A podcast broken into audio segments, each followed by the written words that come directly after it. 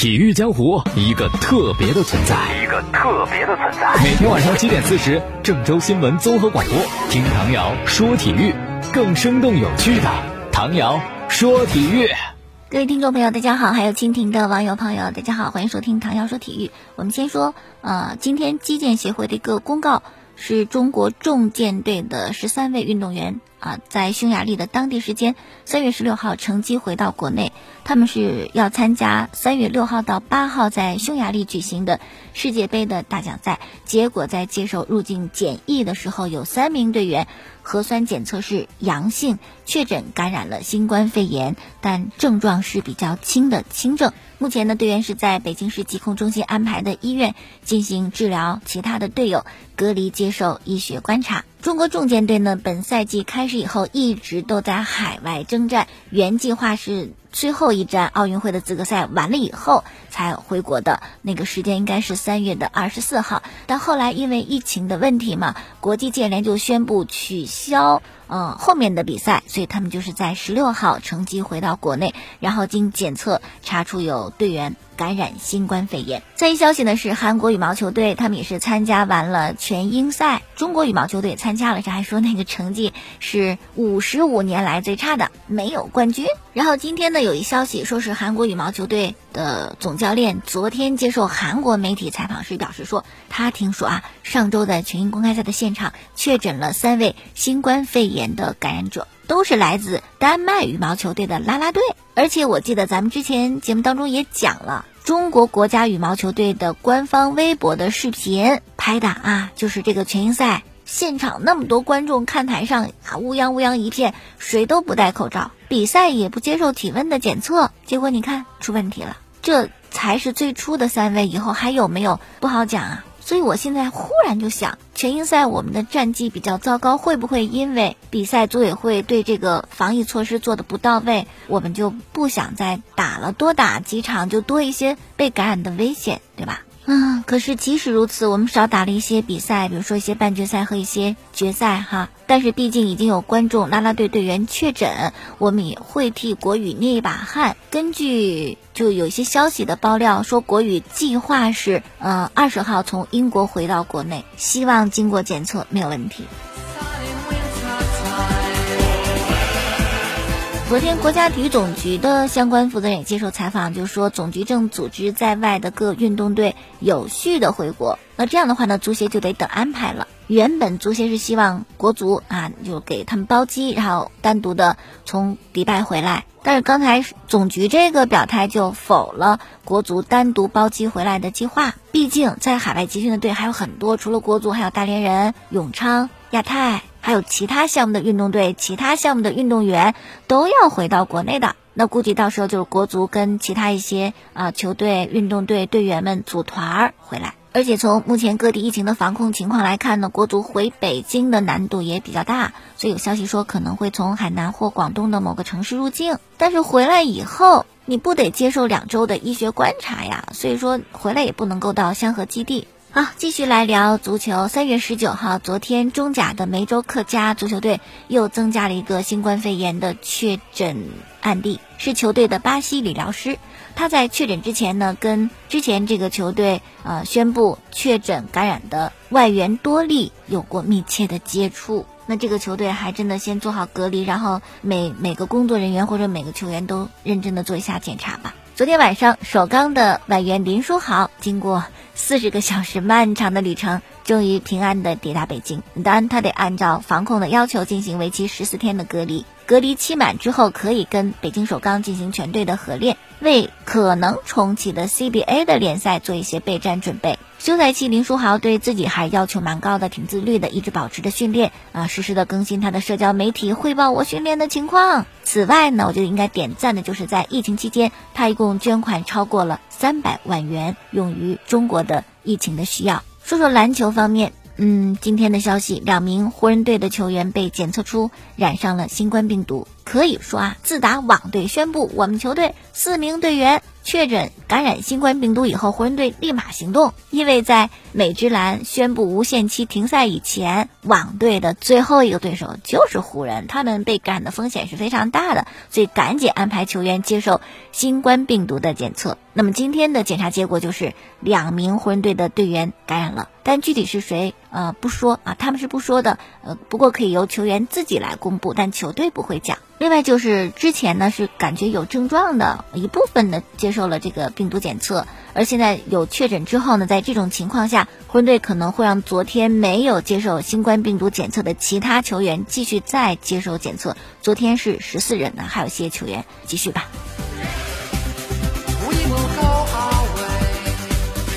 再来啊！波士顿凯尔特人也宣布，球队有一名球员确诊染上了新冠病毒。紧接着呢，他们队的后卫马库斯·斯马特就主动承认是我，这个人是我。据了解啊，马库斯呢还没有什么症状，而且已经隔离了几天的时间，队医也会对他密切的关注。那么马库斯是怎么被感染上的？这就得说，二月二十七号到三月七号这十天时间里边，他所在的凯尔特队跟爵士队打过两场比赛。而你知道吗？美职篮第一例确诊病例就是爵士队的中锋戈贝尔啊，那就是因为两场比赛被染上的呗。还不止啊，还不止，还有费城七六人今天也宣布有三名成员。新冠病毒的检测结果是阳性，七六人同样没有透露三人的身份，他们只是表示接受检测的人员包括球员、教练以及运营部门的支持人员。那么七六人的这些工作人员或者球员又怎么染上的呢？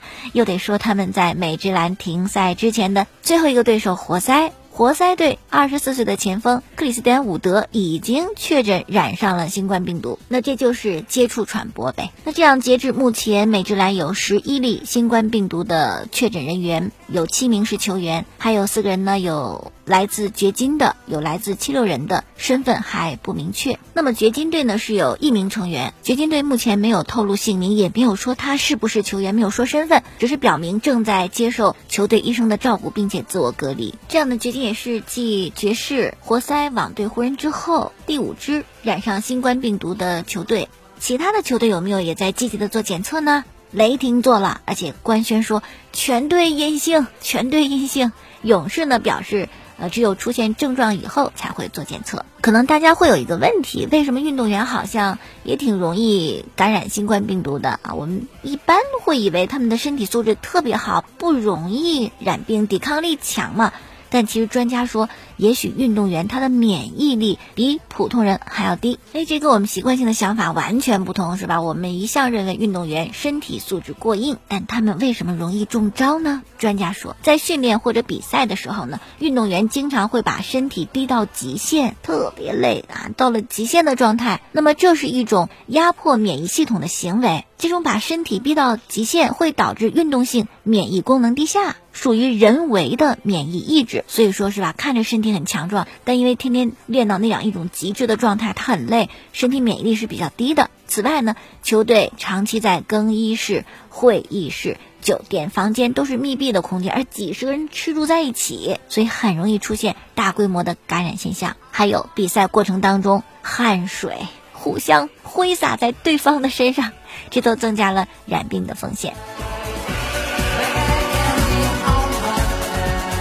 来看在一消息，今天载着东京奥运会圣火的专机到达了日本宫崎松岛基地。随后呢，火炬手野村忠宏和吉田沙保里把火种灯从飞机当中取出。奥运会的火炬首先会在日本东北地区巡回。二十六号啊，东京奥运会的火炬传递将从福岛县开启。好了，继续来聊啊，印度总呢昨天在官方网站发布公告说，英格兰各级别的联赛暂停的期限要再往后延长。我就说嘛，还准备着四月三号开。IT 不可能的事情啊！这次延长到了四月三十号。英足总就说：“哎，我们希望联赛能够尽快的恢复，我们会探索所有可以用的办法，争取早日复工。”但是在这种迫切的心情之下，英足总也强调，保证所有人的健康是首要的任务。疫情期间的，每个人都最好按照要求来做，做好隔离，对自己对大家都好。如果你忽视一些规定，很招人烦，对吧？比如皇马前锋约维奇，他因为回国以后违反了为期二十八天的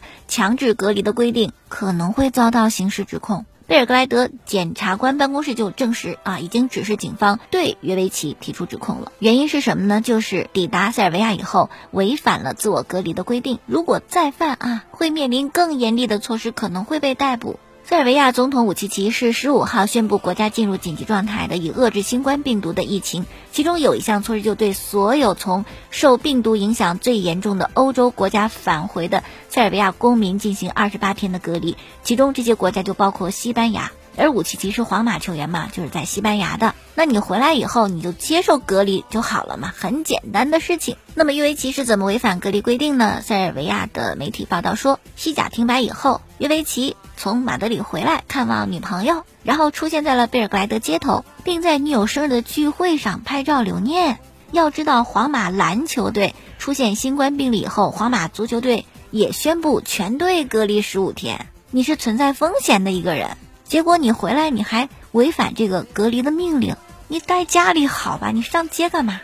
那么看到儿子面临指责呢，约维奇的父亲就赶紧出面澄清说：没没没啊，真的没有什么看望女朋友过生日啊，出现在街头，他就是买点必需品，他去药店买药啦，啊，再去超市买点食材，不能不买没吃的了。那这是约维奇的父亲。约维奇自个儿怎么说啊？他说：“我首先回到塞尔维亚，得到皇马的允许，我不是偷偷回来的。”那这点皇马倒是证实了，说是因为医疗原因拿到了特别许可啊，飞回国内的。好吧，那你回来没问题，可你干嘛出现在街道上，而且给女朋友过生日？对此呢，约维奇说没，我真的没有，我就是去超市跟药店买点必需品。哎呀，我我说到这儿，我特别抱歉，因为有些人他们做的不专业，他们没有告诉我，没有给我正确的指导。他们没有教我应该怎么隔离，什么叫隔离？你知道吧？在西班牙是允许去超市啊、去药店买东西的。我以为在塞尔维亚也行，但我不知道这儿不允许哈。他说没人告诉他。好了，再看一个事情，说是欧洲的疫情比较严重，基本上全世界的体育赛事都受到很严重的影响。欧洲五大联赛要停摆，NBA 也无限期的停摆，欧洲杯、美洲杯都延期。很多世界性的大赛、世锦赛什么的也都延期或取消。哎，这样的话呢，有一篇文章就说，新冠病毒对欧洲五大联赛带来致命性的打击。那么在这种情况下，在五大联赛踢球的一大批的算球星级别的球星，可能这个赛季结束，合约到期了，就不能正常的续约。哎，这种情况下，他们会不会选择加盟中超的球队呢？是啊，对于这些球星级别的人物来讲，加盟低级别联赛好像有点不能接受。但以目前的情况来看，也能接受。毕竟你加盟中超，你可以延续你的职业生涯，薪水我们这儿有这个限薪令哈。但是即使降低了，也依然价值不菲。你三十多岁老球员，你再续约，你以为你会拿多少工资呢？可能还没中超高。因此呢，又有球踢又拿钱，干嘛不来呢？甚至文章还说。中超会成为小世界杯，球星荟萃。我觉得这篇文章稍微乐观一点。首先，你得扒拉扒拉，就今年合约到期还找不着下家，愿意来中超的有几个？能有几个是吧？一只手数得过来不？他怎么就能成为小世界杯呢？再者，你这个老球员他是多大年纪？真正有点实力、没有完全过气的，我觉得还是想在欧洲努努力的，是吧？如果真的年纪很大，已经过气的，那来到中超踢球，你确定是让我们变成小世界杯，而不是变成养老院？以前有过是吧？我觉得不要这样说，嗯，这样想，嗯，没有意义，很像自娱自乐。哎呀，我们这个联赛多么繁荣，什么什么的，对中国足球的提升有帮助吗？不要低估一个过气的真正大牌球员的心，他们还是愿意在高水平的联赛踢球的。比如说马卡包的消息。著名的足球经纪人拉奥拉就表示啊，这个夏天他会把非常棒的球员带到皇马。这五个人分别是伊布、哈兰德、博格巴、多纳鲁马和维拉蒂。客观来讲，这五个人加盟皇马都有可能。伊布、多纳鲁马就已经爆出了可能离队啊。博格巴呢也曾经表现过对曼联不满意。至于维拉蒂和哈兰德，只要钱足够，大巴黎、大多特也会放人。特别是哈兰德，他加盟多特只是跳板，一定会去更大的舞台。那么这些球员当中呢，最为特别的就是伊布，已经三十八了。哎，我真的挺好奇，他会去成皇马吗？如果真去皇马，那他很厉害，就是在皇马、巴萨、国际米兰、AC 米兰和尤文都效力过，而其中皇马、巴萨、国际米兰、AC 米兰还是对头，这个经历真的是不是一般人可以有的哈。好了，今天就说这么多，感谢大家收听过去的节目录音呢，在蜻蜓 FM 上搜索“唐瑶说球”节目呢，首日在晚间的七点四十播出，第二天在凌晨的零点四十重播，欢迎大家继续关注。